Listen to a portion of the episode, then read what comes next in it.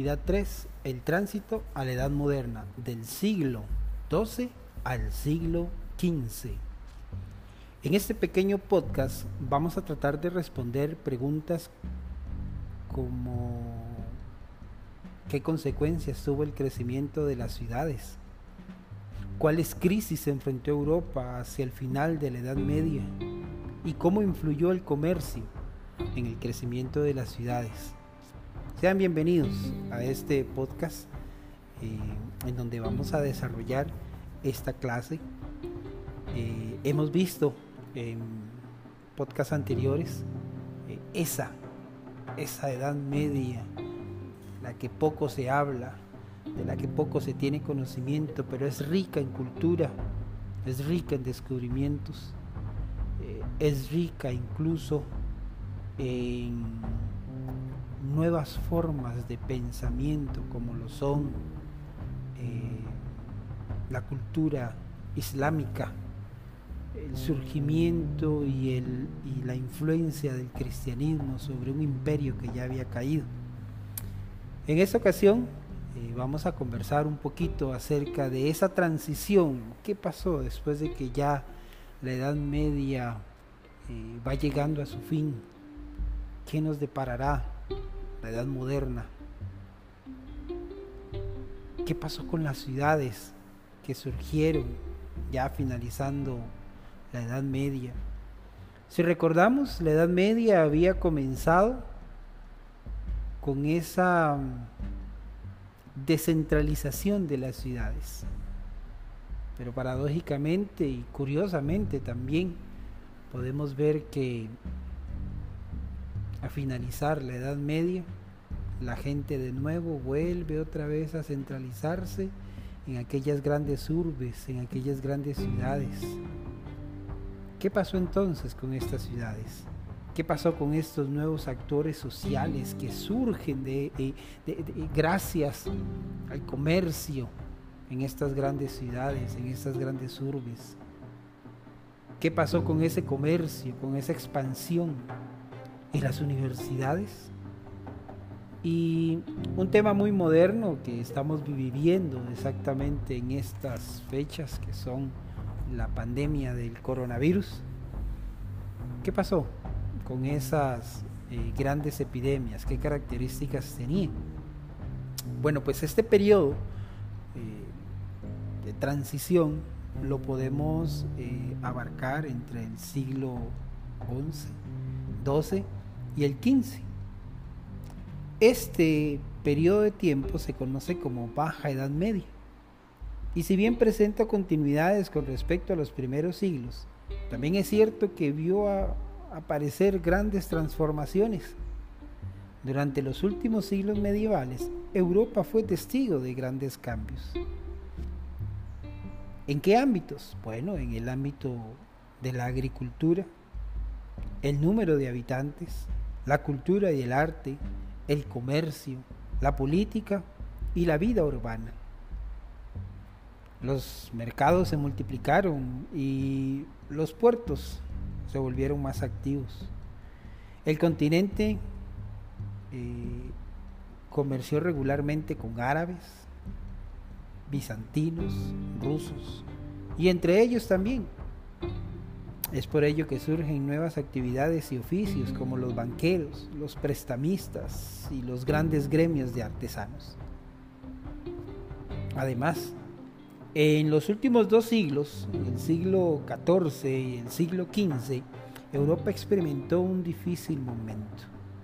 Experimentó pandemias, epidemias, hambrunas, guerras y un declive general de la economía que junto con la caída del imperio bizantino, el último bastión de la antigua autoridad imperial romana, eh, se interpreta que este es el fin de la Edad Media. Hablemos un poco acerca de eh, estas transformaciones que mencionamos algo en, en su momento en la introducción de este tema. Hablemos un poco del crecimiento demográfico y la producción agrícola. Sucede que en Europa, hacia el año 1000, eh, las condiciones de vida eran muy difíciles. la esperanza de vida rondaba alrededor de los 40 años y la tasa de mortalidad era muy elevada. ¿Por qué? Bueno, es que tendrán que recordar que en edad eh, media se suscitaban muchas guerras. El hambre y la enfermedad eran situaciones de la vida cotidiana. Las mujeres, por ejemplo, fallecían muchas veces al momento del parto y existía una alta mortalidad entre los infantes que lograban nacer. Sin embargo, desde mediados del siglo XI, la población comenzó a aumentar progresivamente y debido al, al incremento de la producción agrícola y ganadera, esto definitivamente se disparó. ¿Por qué entonces la gente empezó a multiplicarse? Una de las principales eh, causas fue la disminución del hambre gracias a la producción agraria y a la ganadera. Por ejemplo, los instrumentos férreos, el uso del arado de rueda, la vertedera, que exigía más potencia de 6 a 8 bueyes, el molino hidráulico y el eólico, usado en España, Flandes y Holanda, dieron origen a un ahorro considerable de mano de obra. El sistema de rotación bienal fue sustituido por el de rotación trienal, alternando los cereales de invierno como el trigo, eh, el centeno, los de primavera como la avena, la cebada, el trigo, y el berbero. El yugo frontal, por ejemplo, para los bueyes aumentó su potencia y ahorró mucho esfuerzo, mientras que la collera rígida, junto con el uso de herraduras, protegían sus cascos. La selección de semillas, el incremento de la, de la productividad y la demanda originó una diversificación y especialización en el campo se sembraban hortalizas, frutas, viñedos, plantas, textiles, leguminosas y cereales. Esto a la mayor importancia la ganadería, no solo de los animales utilizados para las labores que acabamos de describir, sino que como productores de materiales, de materias primas y de alimentos como leche, huevo y la carne. Con estas mejoras, la producción agrícola y ganadera eh, acabó con la hambruna. Además, aumentó la población europea de 45 millones de personas en el siglo XII a aproximadamente 75 millones de personas en el siglo XIV. En este momento sería bueno que pudiésemos tal vez contestar ¿Cuál crees tú que pudieron haber sido los factores más determinantes en el aumento de la producción ganadera y agrícola? ¿Cuál es la relación entre el aumento de la producción y el crecimiento demográfico?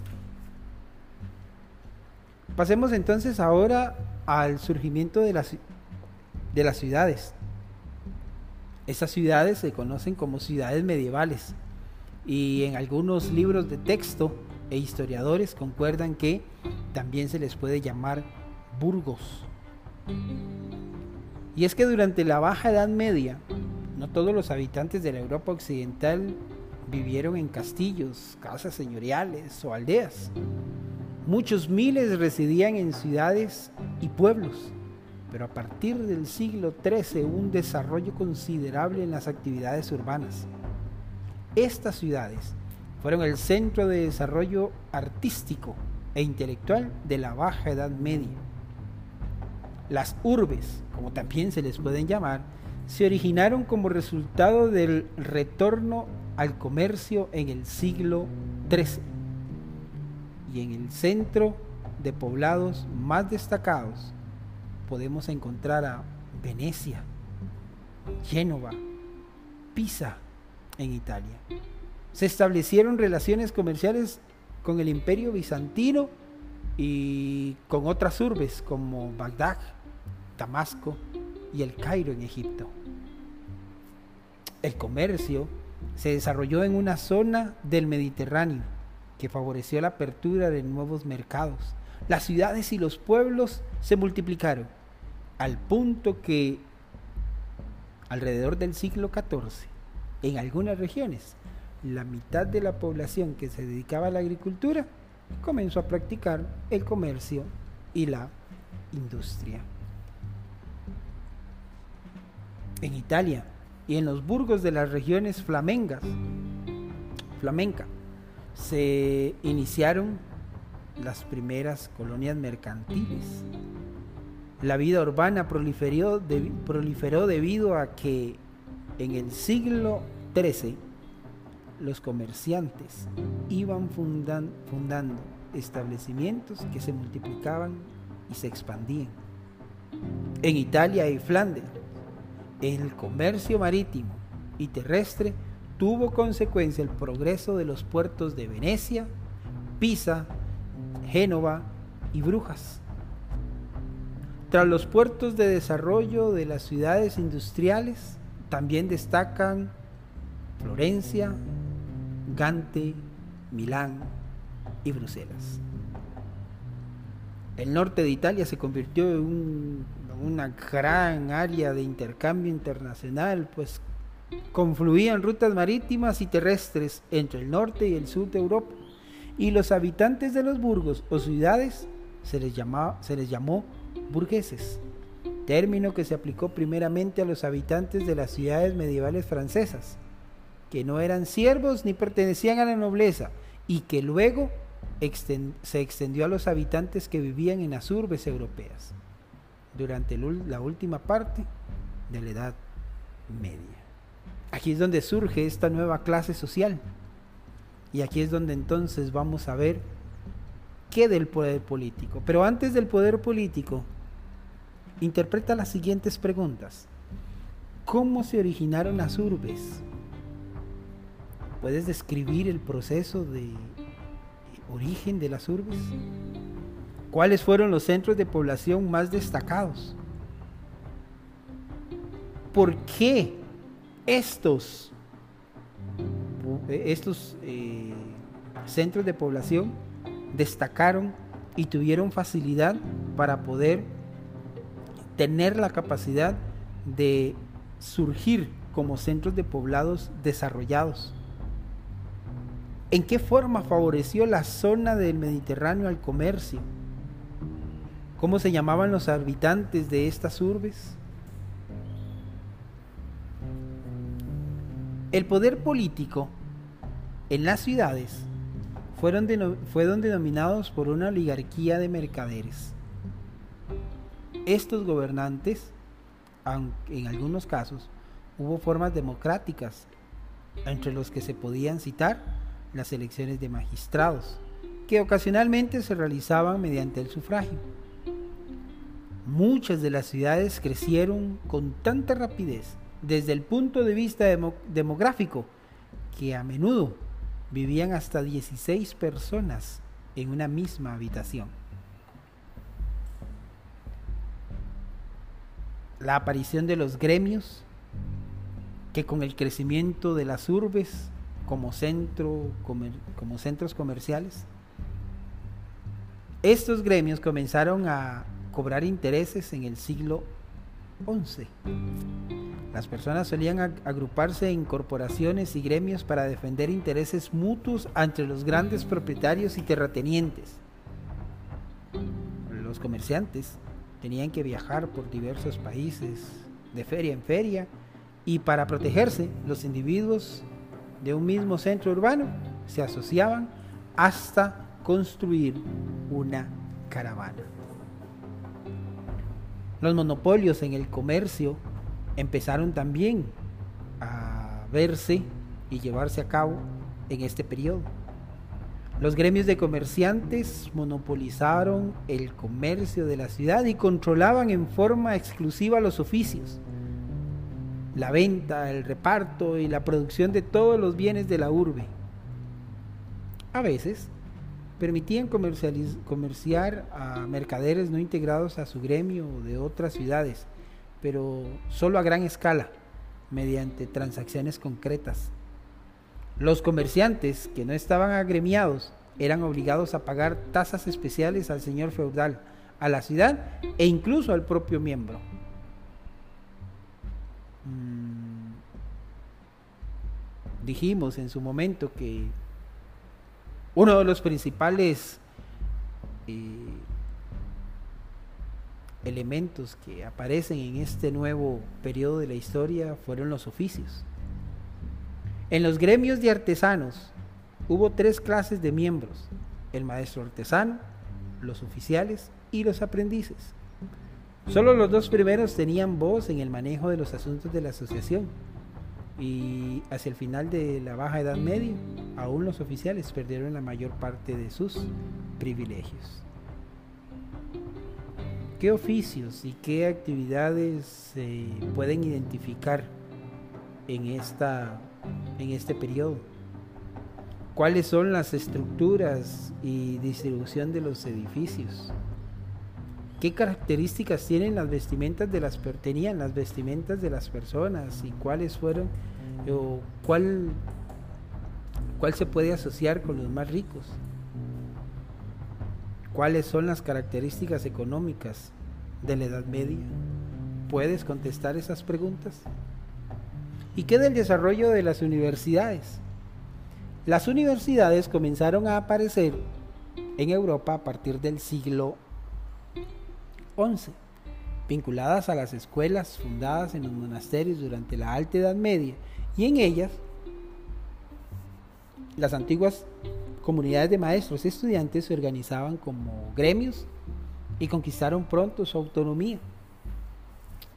Eran administradas por un rector y los decanos a cargo de las facultades, cada una de ellas asociadas con una disciplina específica. Por ejemplo, teología, medicina o derecho, que vemos que son de las eh, carreras más antiguas.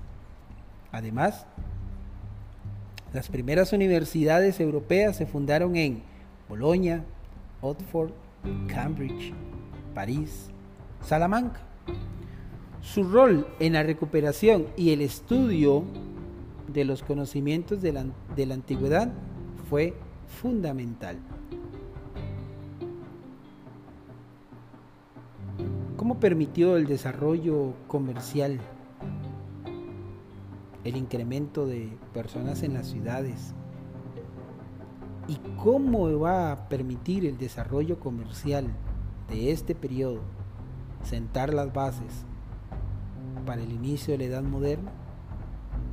Al terminar con la denominación comercial del Islam, el comercio se afectó con los estados feudales del cercano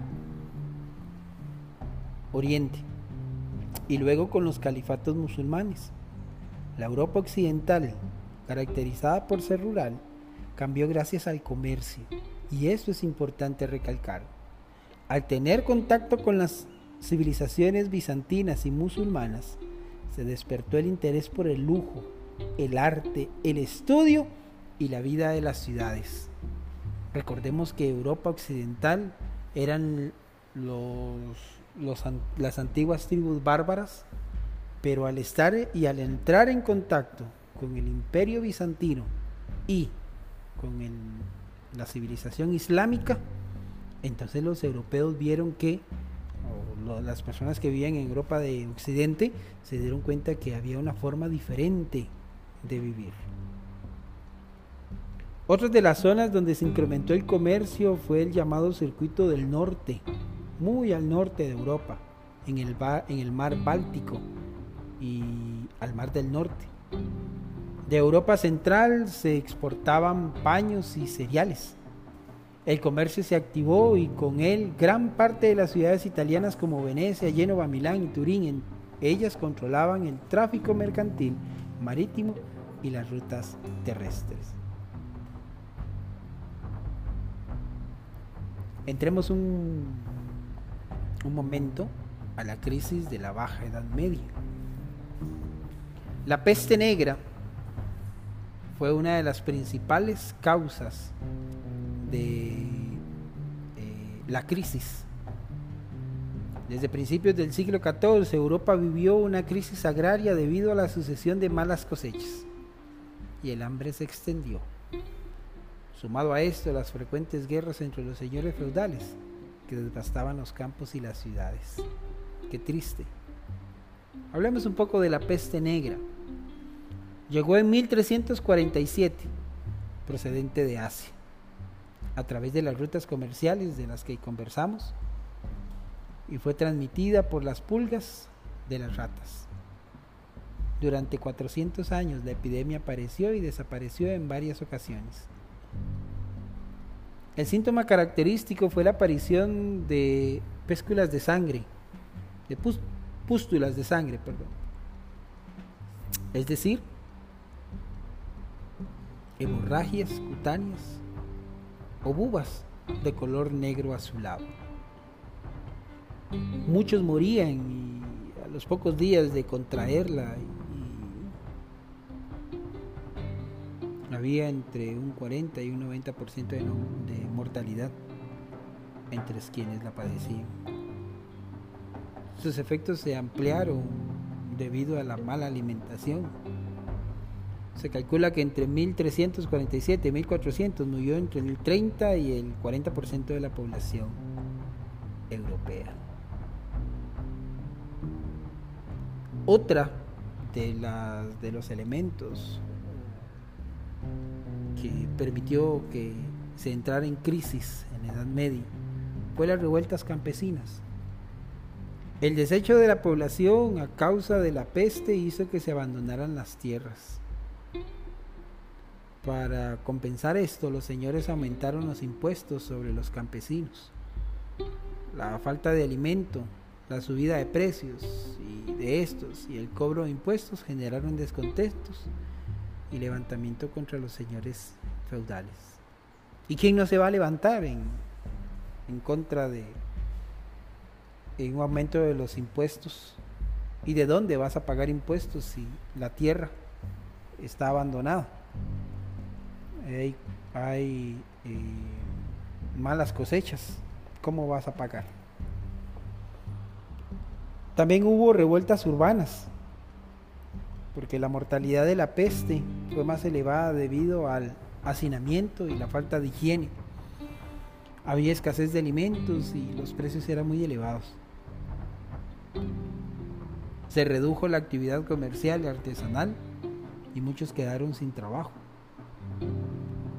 los más pobres exigieron mejores, mejoras salariales y por supuesto que trabajo y una disminución de los precios. Solicitaron acceso a cargos municipales que solo tenían la burguesía. No encuentran un, una similitud entre estas demandas en las revueltas urbanas y en las revueltas campesinas. No encuentran una similitud entre las demandas que hoy el pueblo costarricense está eh, exigiendo a nuestros gobernantes con las que se eh, exigían en esa época. Las pandemias van a traer siempre, siempre problemas económicos pero todo depende de cómo se maneje esa pandemia o esa epidemia por parte de nuestros gobernantes. ¿Qué nos espera? Nos espera después de acá uno de los periodos más importantes de la historia humana. Después de estas crisis, después de estas revueltas, después de estas epidemias Europa se levantará y dará al mundo uno de los periodos de descubrimiento, uno de los periodos de renacimiento más importantes. Los espero en el próximo podcast, Unidad 4, Un mundo en cambio, renacimiento, reforma. exploración marina del Imperio Español. No se lo pierdan. Quedan cordialmente invitados.